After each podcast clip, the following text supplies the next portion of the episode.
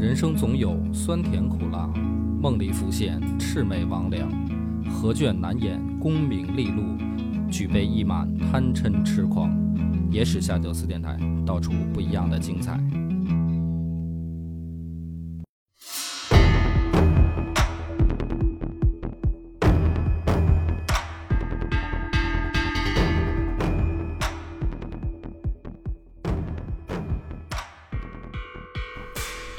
家好，欢迎收听《野史下酒》，我是主播恶八波。我是默默，这一集呢，咱们就该接着讲说唐太宗李世民死了以后，在他这个送行的队伍当中，可以想象出大殡嘛，肯定是大家都比较哀伤痛苦啊，这个啊，陛下死了是吧？大场面。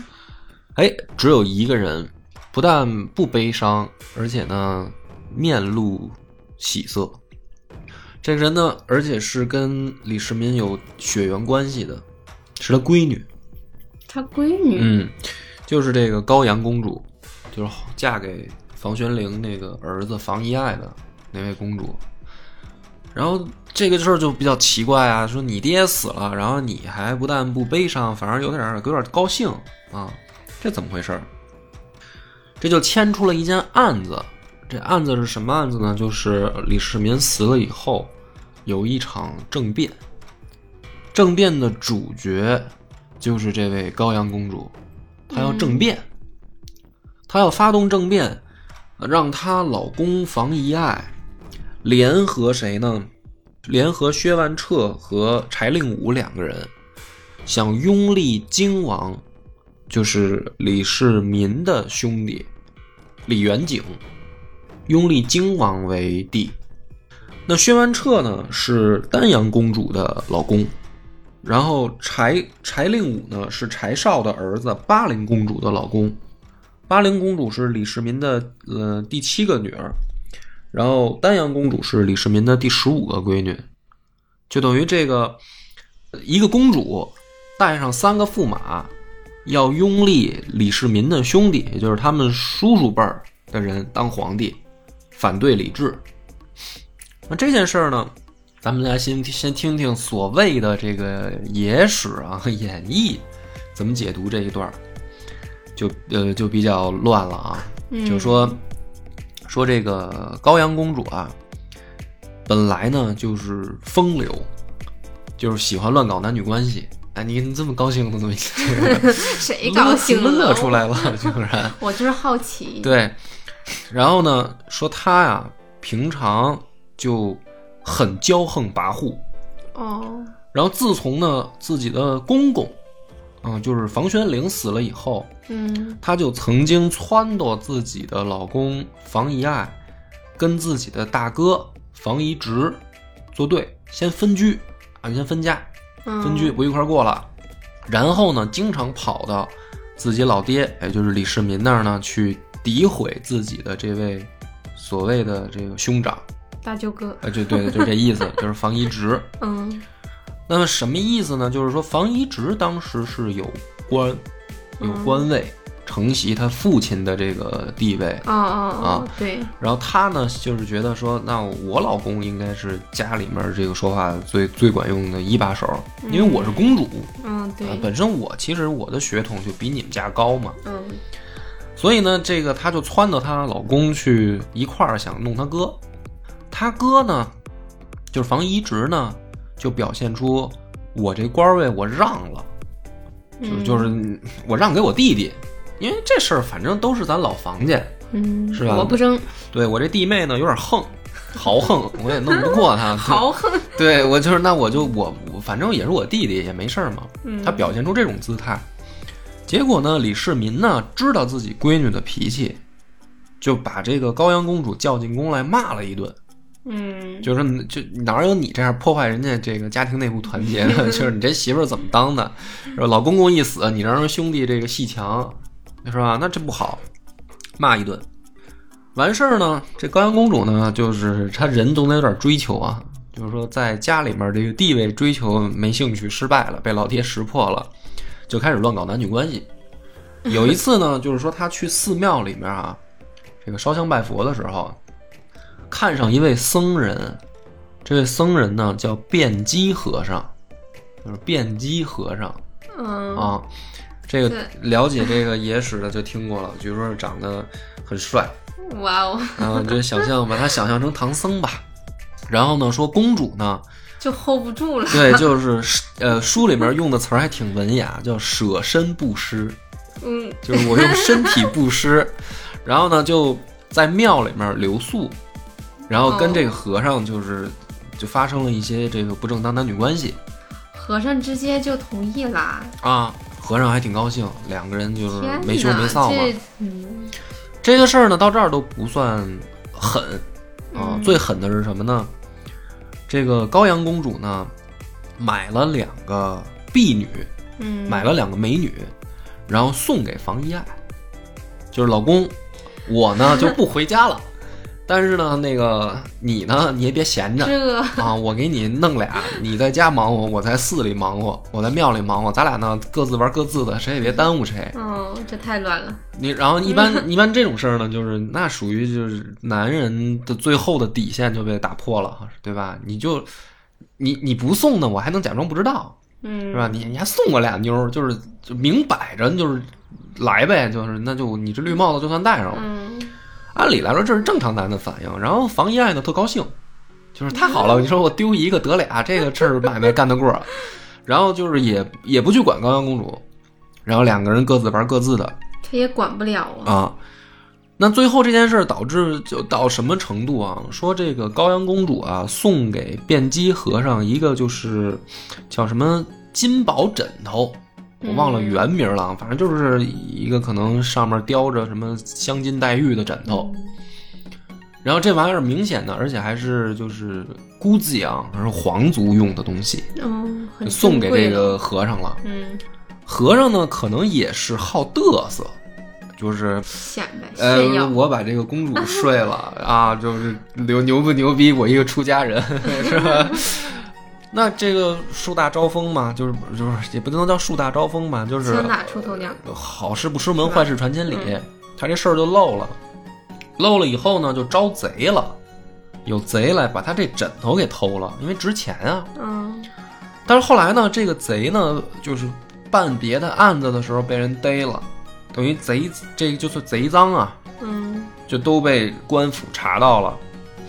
查到以后呢，别的东西还好说，你这枕头嗯，就明显就不是你能能用的，对而且呢还不是一般人能用的，嗯就是你偷了肯定是皇族的人的家里面的东西了。那这个呢，就是说属于大案要案，是吧？得成立专案组办。嗯，对对对，因为你能去皇家偷东西，那你这本事可大了。你要是杀个人怎么办？就是说你怎么弄来的这玩意儿？这贼呢，他也就很实，就是也就撂了，就是说我这不是去皇家偷，也没有去什么王公贵族，我就庙里偷的完了，保不住了。啊。就是说我是那个辩机和尚那儿偷的。那那但是呢，这个案子追到这儿也想也不对，那你和尚怎么会有这个东西呢？嗯，对吧？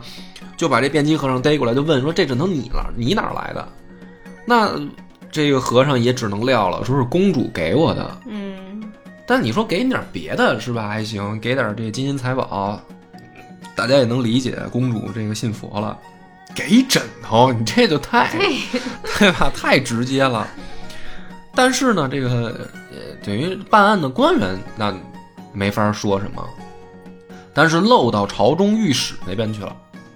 就是嗯你要历朝历代呢，都有这么一帮好管闲事儿的这个文人，嗯对对对，就是吧，这个专挑毛病。你这就是皇室丑闻，怎么能这样呢？是吧？这老房家也算是开国功臣啊，怎么现在这个李家的这个公主给人家是弄的这个门风不正的？嗯就在朝里面就传开这事儿了。传开以后呢，李世民就听见了，就知道了。李世民呢就就是很没脸，就是这我是我怎么着，这不能 不能对对对不这单说啊。但是我闺女这个不能乱搞。于是呢，他就也没有问这个案子的来龙去脉，就直接把这辩机和尚就给宰了，就是丑闻，我就直接宰掉你。哦，然后他这么一杀呢，高阳公主就很不乐意，就是我嗯我弄一情儿，我老公也没说什么，我也没没要怎么着，我又没说我要离婚，是吧？我又没说我要跟和尚怎么过日子，我送他一礼物，完事儿你还给他宰了，对自己爹呢就越来越不满意，这两件事了嘛。第一回是骂他一顿，对，第二回给他情人杀了，就很不开心。于是呢，就有了后面这件事儿，就是不是太宗死了以后，为什么说他反而不但不悲伤，还面带喜色吗？啊，公主一想，就是没人管我，我可以玩开了。哎，于是呢，就是史书上说，他就养了很多面首，这里面呢就有和尚，有道士，还有医生，就是借着看病的名义跟医生也乱来，就公然养了好多面首。然后这个公主呢，养了好多面首，已经无人不知了，就是朝中好多人都知道。嗯她呢也怕说将来再有这屁事儿，啊，惹的又惹麻烦，是吧？干脆怎么办呢？干脆我能不能做到没人能管我？哦，就是那怎么才能没人能管我呢？我的权力如果足够大，我的影响力如果足够大，我不就没人能管我了吗？嗯那我怎么才能足够大呢？有办法，正好呢，这个就是柴令武和薛万彻两个人跟李治也不对付，他们都是这个驸驸马都尉，嗯，就是他们这个因为都娶的公主，于是呢，就是干脆就撺掇她老公房遗爱说：“你找这个商量，咱们干脆呢把这个李治推翻，然后迎立呢叔叔，就是这个荆王嗯啊，呃李元景，让他当皇帝。然后你看叔叔就不管咱们了，让咱们可劲儿玩儿，可劲儿造了，他就是这么一个计划。但是这个计划呢，被房遗直泄露给了长孙无忌。嗯房遗直一想说：“你们这帮王八蛋，对吧？就是要是真的嘚瑟起来了，成功了，没我好果子吃。之前就就已经对我就不怎么样了，嗯就嗯亲兄弟都能搞成这样。当然了，也怕说这事儿万一不成呢，我也跟着一块儿吃瓜唠，就把这事儿告诉长孙无忌了。长孙无忌知道以后就说：“那这是属于也是大案要案啊，嗯对吧？赶紧就去告诉李治。哎，这个时候呢，就是咱们当野史听啊，就是你要看到李治的第一面了，就不要去想象以那个电视剧里的李治，而是说有一些史书记载，李治一出场的是什么呢？手段还是很狠辣的。哦就是说，那这个事儿你要彻查以后，到底都涉案人员有谁，交给长孙无忌去查。长孙无忌呢，先就把房遗爱给控制起来了，然后让他就就是逼供嗯啊，说是逼供就是严刑拷打，就是你就撂吧，一个一个招都有谁。然后这里面呢，就说房遗爱呢是一个脑子不太灵光的人啊，就是武好像武力值还行，但是 但是脑子不太够用。啊，一般都这样。啊，就是说一般这样的人呢，一一打就撂，嗯就是什么我媳妇儿啊，这个，呃，对，这个柴柴令武，然后薛万彻啊都谁一个个，然后我们想拥立的谁，全都撂了。他撂到这儿的时候呢，就是长孙无忌就冷笑，这就是转折点就来了。嗯长孙无忌冷笑说：“荆王，荆州的荆啊，荆王离那么远，能跟你们去密谋？那么远的藩王能跟你们密谋？近的藩王就没有加入吗？你的这个党羽就这么点儿人吗？”嗯他就冷笑着问这个话。然后呢，说房遗爱就想这个问题，说：“那长孙无忌这是什么意思？”他理解说，长孙无忌是不是要帮我？帮我什么呢？是不是让我拉更多的人进来垫背，把我的罪能减轻？要不说他没脑子呢。嗯他然后呢，长孙无忌就问他说：“那吴王克李克跟这个有没有关系？”然后房遗爱说：“有。”嗯啊，也参与密谋了。我给你这个写，他都说什么了？就是就就顺嘴搭音儿的就啊，他谋反了吗？谋了，出主意了吗？出了啊。但实际上这件事儿是怎么回事呢？说当时李世民废李承乾的时候，就不是有意立魏王李泰上位吗？对对对，但是后来一想说，呃，李承乾跟李泰本身就是他们两个在争位，嗯那有没有更好的选择呢？就想当时有一个选择就是吴王李克对对对对对，啊，结果呢，魏王和吴王都被长孙无忌拦下来了，嗯说这俩人都不合适。那最后长孙无忌意见说李治不错。嗯后来呢，吴王李克不但文武双全，在朝中呢也有威望，而且呢当上了州刺史这样的级别的官儿，嗯，就是有威胁，呃有有有威信在朝中，嗯不是威胁，威胁到李治吗？不，但是威胁到长孙无忌了。哦，他就觉得说，当时呢，那个李世民有这个意图的时候，我拦着没让吴王李克当太子。嗯现在人家混的也不错，嗯别到时候呢找我麻烦，干脆呢借着房遗爱这个案子，我把他也裹进来办了。哦，他故意的，他故意的，这就是说白了就是借刀杀人嘛。嗯，然后呢，没想到这房遗爱呢脑子又蠢，这这误会了，就顺嘴答应，就 真的就成功了这个计划。这招狠，所以最后导致的是什么呢？就是说这件案子啊，连带着这个呃高阳公主，然后这个巴陵公主，就这公主就是除了高阳公主是主谋，那俩都是另呃有一个死了，另一个巴陵公主还活着，这完全属于吃瓜烂儿，就是老公出去胡折腾，自己也栽了。嗯然后呢，就是这个主谋呢，就不用说了，柴令武啊，然后这个薛万彻呀、房遗爱啊，这都没跑，呃，这都是死定了。嗯。然后房遗直呢是这个贬成这个县尉，嗯。你不是没事儿，你在这案子里面你也有事儿，然后还追着又咬出吴王李克，然后连江夏王李道宗、执师利思和宇文杰全部涉案，就后面这些人明显是咬出来的，就是一个一个把你们都办了，趁这案子，长孙哦长孙无忌都把他们办到这案子里来，然后搞定了这个以后，这些人就是死的死，贬的贬。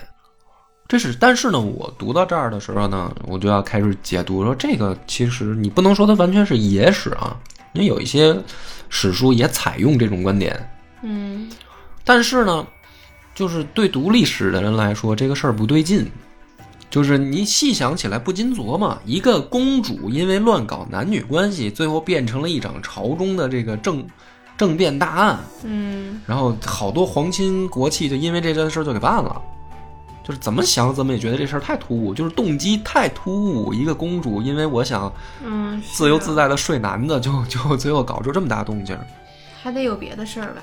对，所以我分析了一种可能是这样啊，就是唐朝的时候呢，就是开国的时候，从李渊到李世民到传给李治这三代人的这个阶段里面，李家实际上呢，他的这个权力中心跟架构还是一种家族式的管理方式。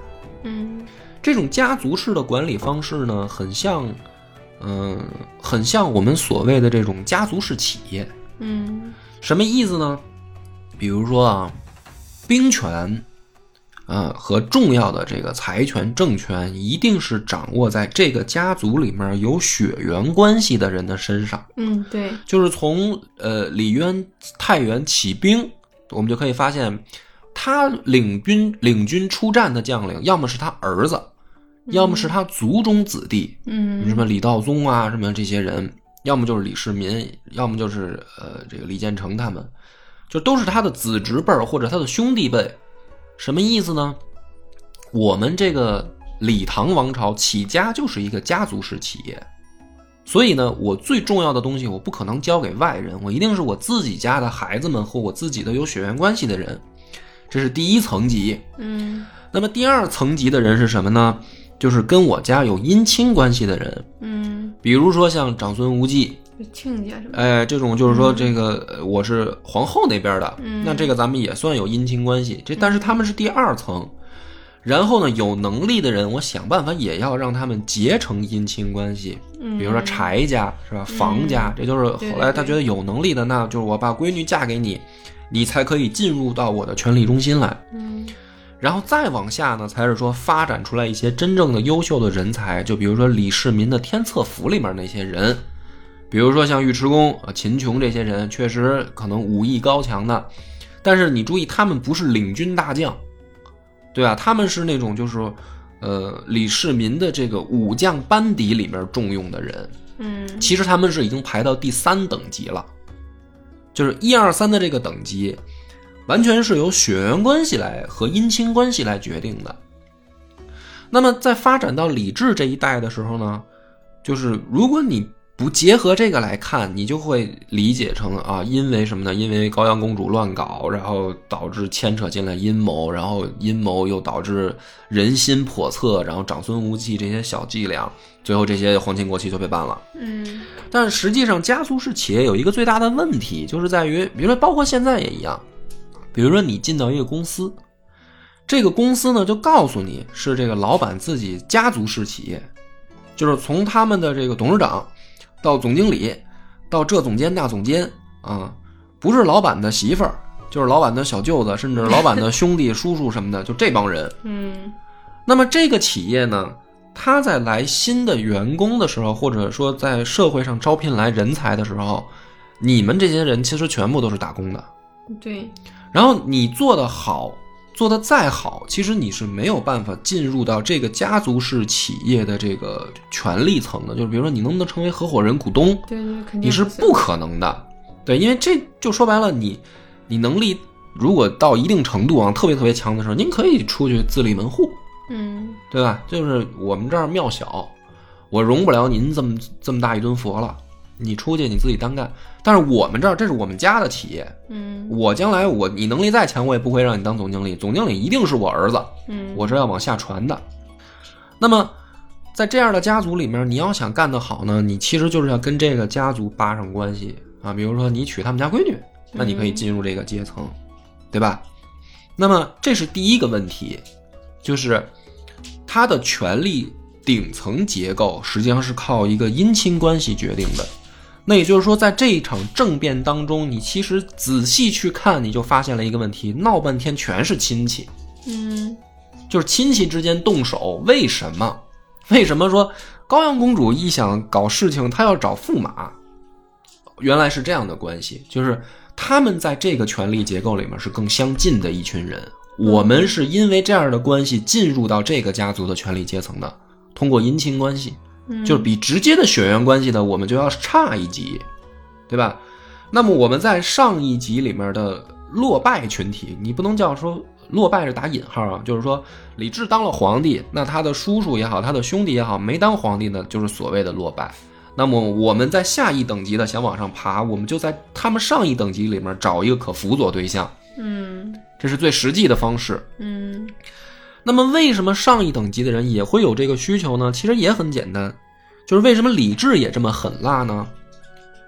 实际上就是说，在这种家族式企业里面，有的时候是不以能力决定你的这个决策的，你代表的是家族企业的这个代表。嗯比如说，大家去看那个《大宅门》，嗯，大宅门里边，比如说这个白二奶奶很牛逼，是吧？然后白七也很牛逼，他们对家族有突出贡献。但是你后来你发现，他其实所有的事儿，他还是家族一块儿在商量。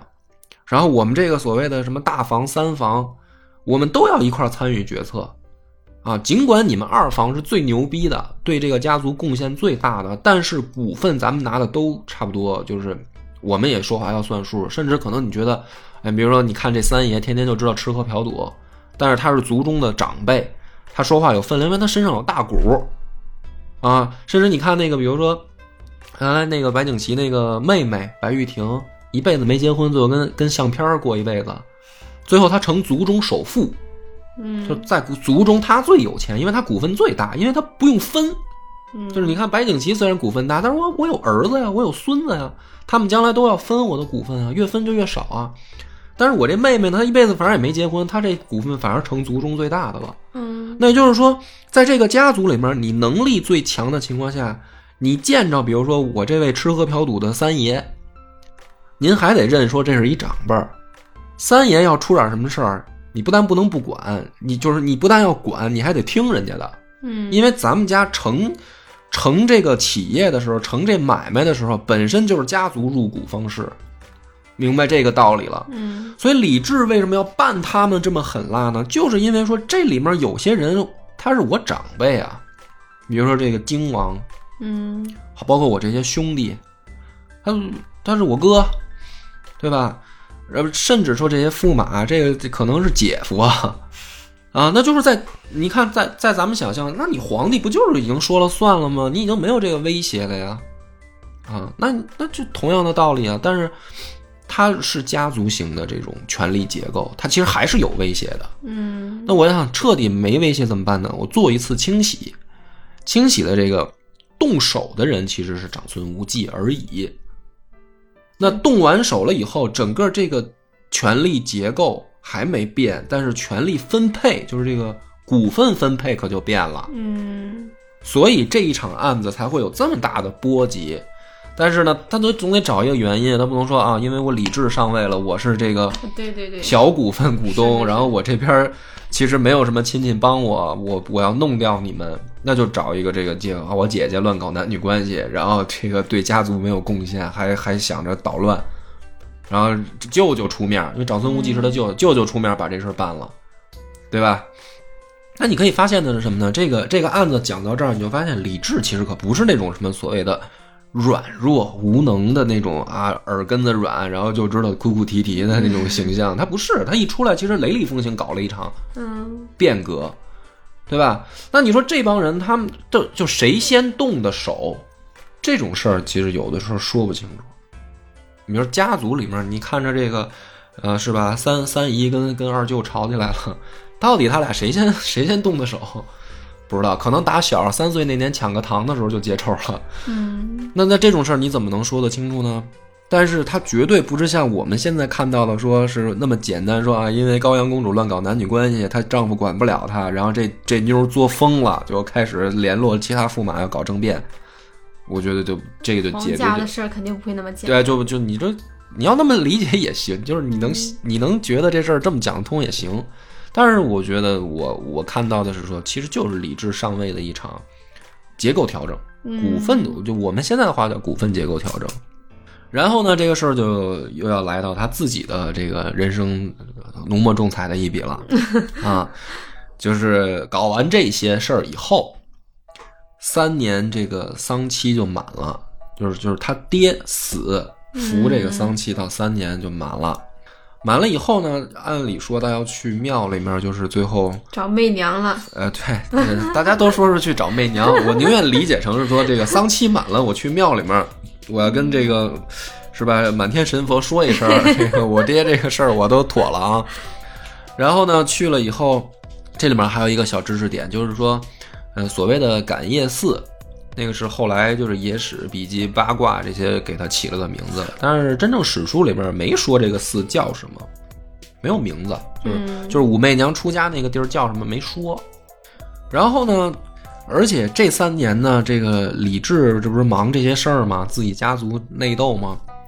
说武媚娘也没闲着，在庙里面又找一和尚，俩人过挺开心。那和尚叫冯小宝哦，啊。然后呢，突然有一天听说，哦，陛下来了，这肯定还是没忘了我呀。嗯。于是呢，赶紧这个起来梳妆打扮一下，但是唯一一个遗憾的就是没头发了。啊，嗯。因为当尼姑嘛，没头发了，这个弄得还挺精神。出来以后呢，说两个人一见着就是天雷勾地火。啊，就到这个寺庙的这个云房里面，哇哦，然后互诉衷肠。我们讲的还是少儿版一点吧，就是你 互诉相思之情，没有其他那些事儿。行，好的，然后呢，这个武媚娘就问李治说：“陛下，你忘了这个当年的誓言了吗？嗯，是吧？那个那玉佩什么的都拿出来说，咱们这事儿都不算数了吗？难道？”然后李治说：“那你看你这话说的，要不算数，我干嘛来了呀？啊，我没忘啊。我说你请这个，请你放心，即刻续发，就是你不用再再剃理光头了，嗯不太好看，主要也是。说你赶紧把头发留起来啊，然后我接你回宫。那么这个插曲到这儿的时候呢，其实，嗯、这个话分两头啊。按理来说，其实这就是属于扯淡，因为这三年里面呢，李治不但有皇后，还有妃子，嗯还跟妃子也有孩子，就是人家没李治闲没闲着哎，就是你不能因为后来武武媚娘这个玩的好，你就说这个两个人是什么有爱情，这个我不太相信。嗯对吧？那么有一个也挺野史的解释呢，就是说，这个时候呢，他的皇后王氏有一个很尴尬的问题，什么问题呢？没生儿子。嗯你没生儿子的情况下呢，就是没有嫡长子立成皇太子。嗯这个情况下，皇后心里面就不踏实。妃子有，她有一个姓萧的妃子，封成淑妃，啊，史书上就喜欢叫萧淑妃。嗯这个萧淑妃生了一个孩子，而且很受喜爱，被封成雍王。嗯于是呢，这个情况就变成了说，皇后没儿子，这萧淑妃有，皇后呢就硬生生的啊让李治抢了一个儿子给自己养。这个孩子呢是后宫里面据说是一个身份很低贱的一个姓李的女子生的孩子，皇上的孩子，皇上的孩子那肯定。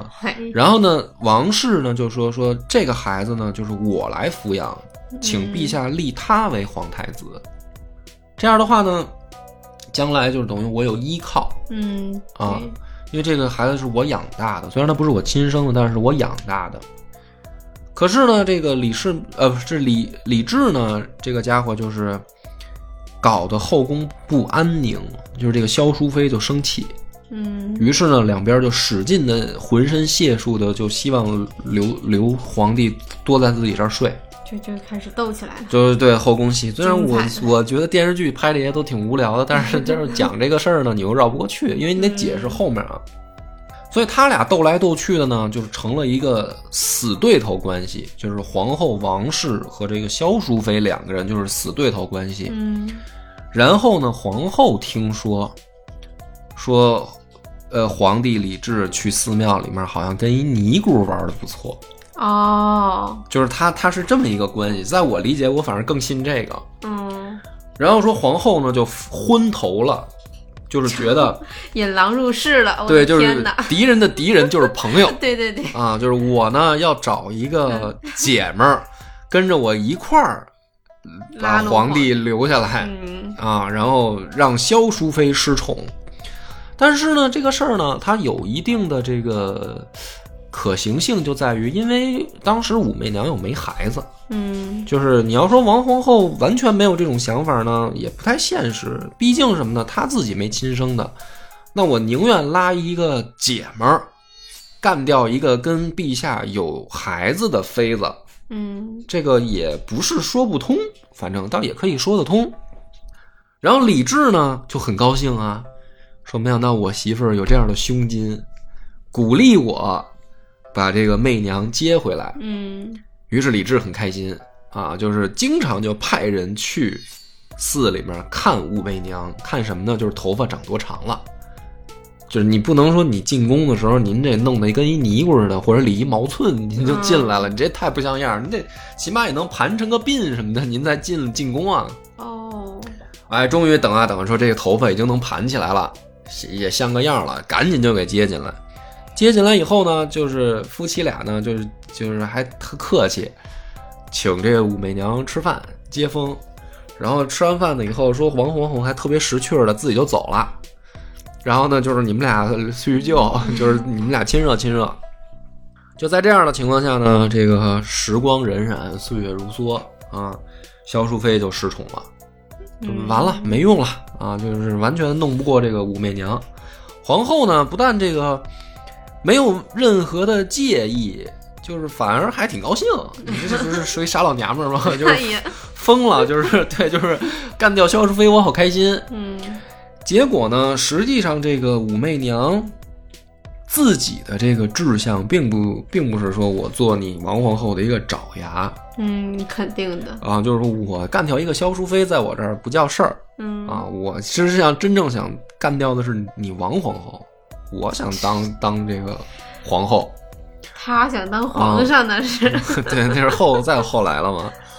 然后呢，那就你得想招儿啊。嗯他这时候呢碰上一个好的契机，就是这个王皇后的妈是一个豪横的主儿，嗯因为这老太太一想呢，说我闺女是皇后，也确实，我那我还有什么人我能是吧？是加在眼里的？皇帝是我女婿此时不牛更待何时？啊，所以每次进宫以后呢，所以说为什么土豪招人讨厌啊？就是说，真正你有修养的话，你就是越有钱、越有权、越有势的，您应该越低调低调，越懂得尊重别人，越有礼貌。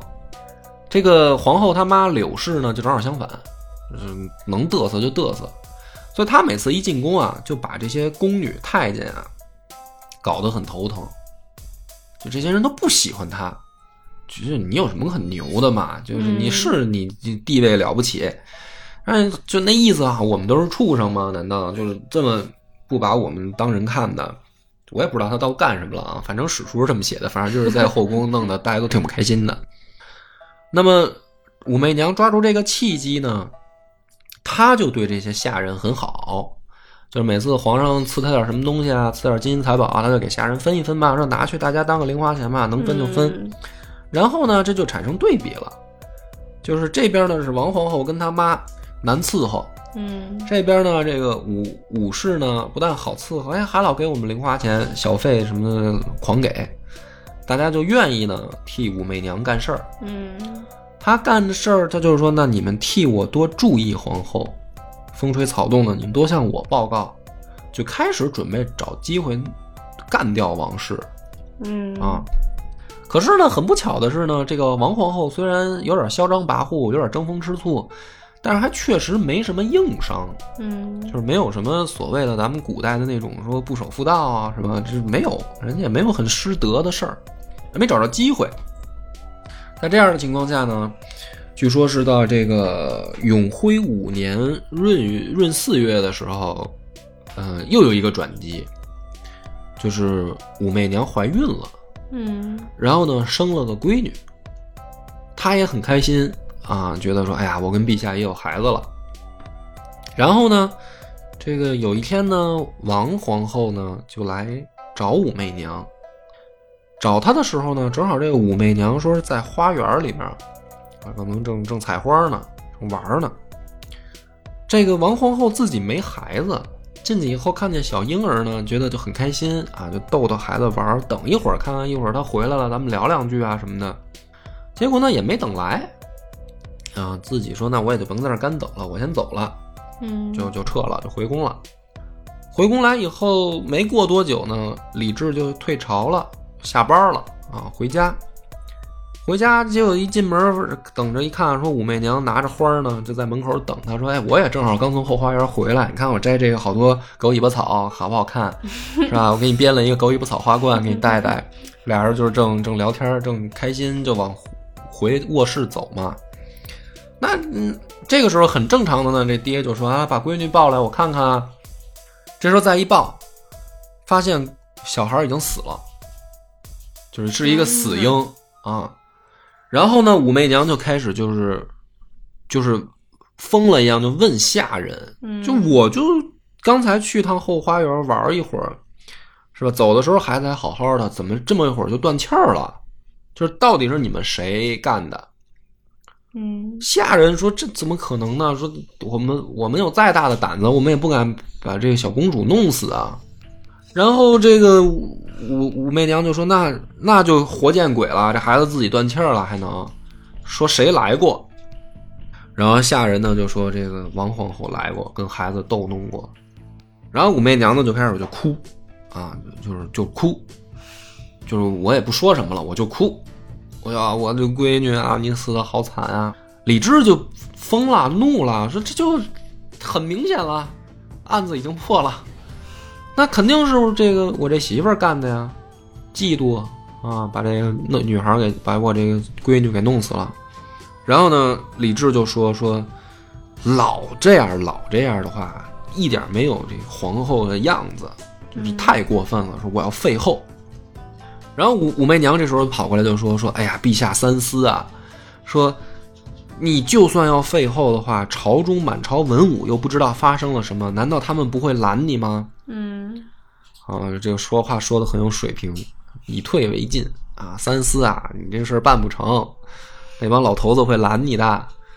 李治说：“开玩笑，说是不是我这个我自己的媳妇儿自己家务事我还搞不定吗？对，你说的对，我搞不定。有一个人我得商量一下，就是我得去找我舅舅长孙无忌商量一下、啊。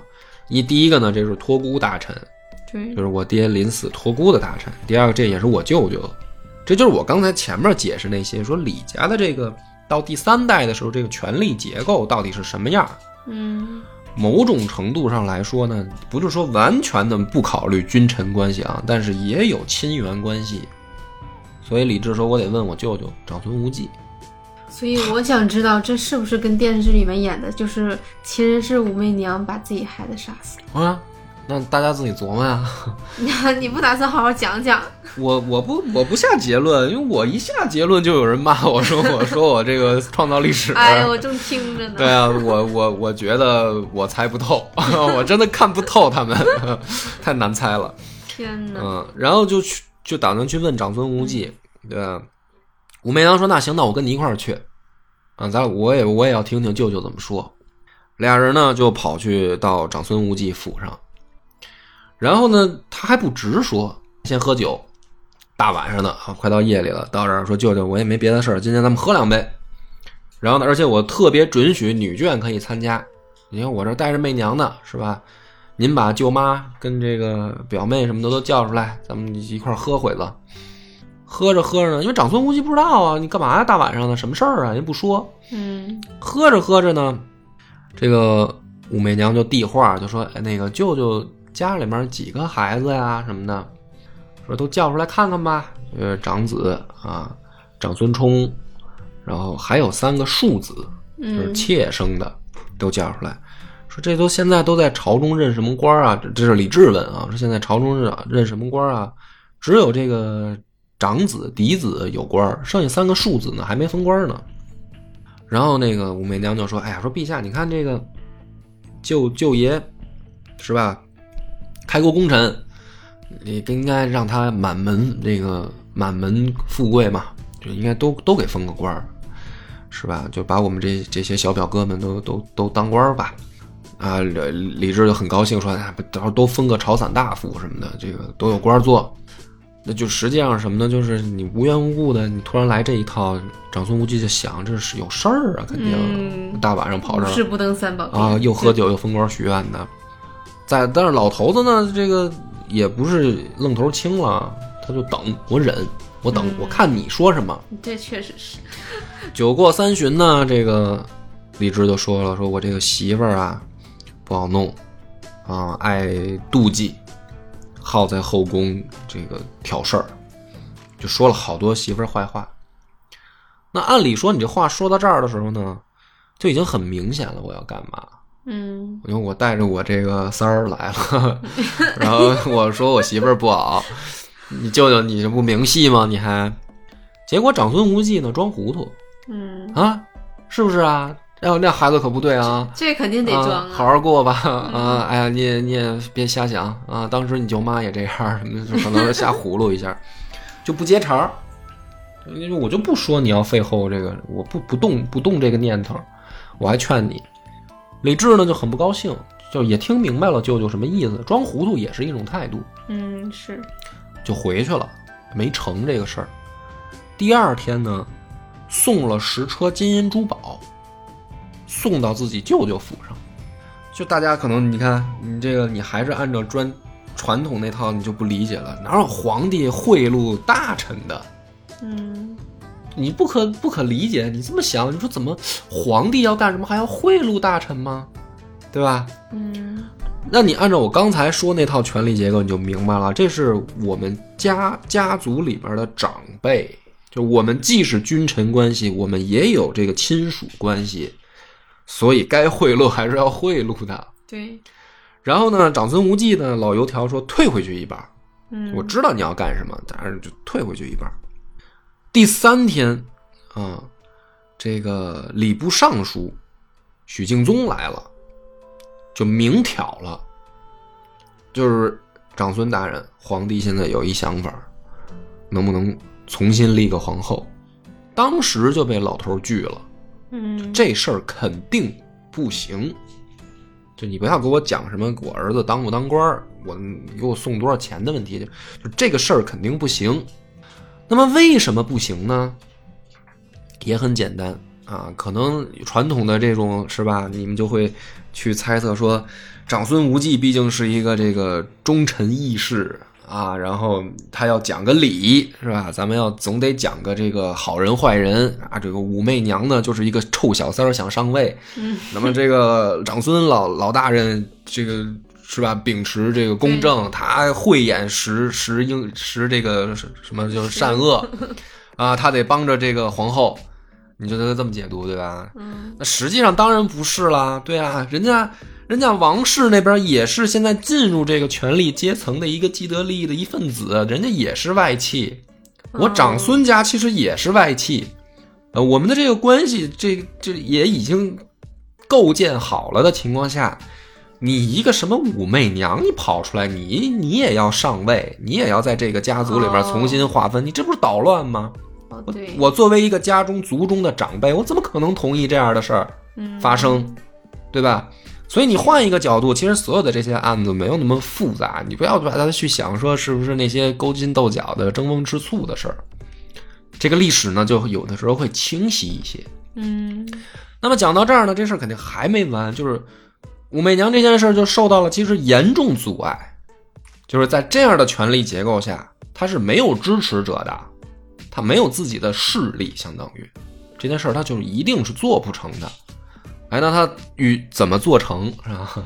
且听下回分解。但是呢，其实这回呢，我们还有一个预告，呵呵就是我们偷偷呢也开始搞抖音，已经搞了一点，已经搞了一点，就是上上回节目的时候，我们就偷偷录了一点儿，然后呢也没没没敢公布，因为我我觉得怕做的不好丢人嘛。结果没想到呢已经被发现了，有有有有一些这个自然的流量进来，所以我赶紧趁热呢。波哥还是太火了，呃，不是不是，这个属于就是耍看别人抱着看耍猴的心态，可能是吧？我看底下评论好多说我创造历史，对历史发明历家，历史发明家，对对对。所以呢，在这儿呢，跟这个听众朋友们也都赶紧公布一下吧，就是抖音上面可以搜“野史下酒”了啊，这个我们弄的视频的号。欢迎大家多多关注帅气的波哥对，对对，就是如果你有抖音 啊，你平常就好玩个抖音的什么的，您就受累也关注一下我 啊，然后没事儿点个赞什么的。你要没有抖音呢，也就不用下了。这个玩意儿我现在刷着，我也觉得挺挺上瘾，挺浪费时间的。还是下吧下啊吧，啊，然后 挺好。对，然后可以看看我这个后面直播，我也没弄明白呢，主要是我们先放点小视频的这种嗯对对对小段落，等我们玩的更呃更利落吧，嗯，准备好一些的时候，可能也会开直播，就是视频的直播。那感谢大家收听啊，希望大家呃关注这个抖音的多多关注，多多支，持。哎，拜拜 了拜。我们的微信公众号叫“柳南故事”，柳树的柳，南方的南。如果还没听够的朋友，欢迎您来订阅关注。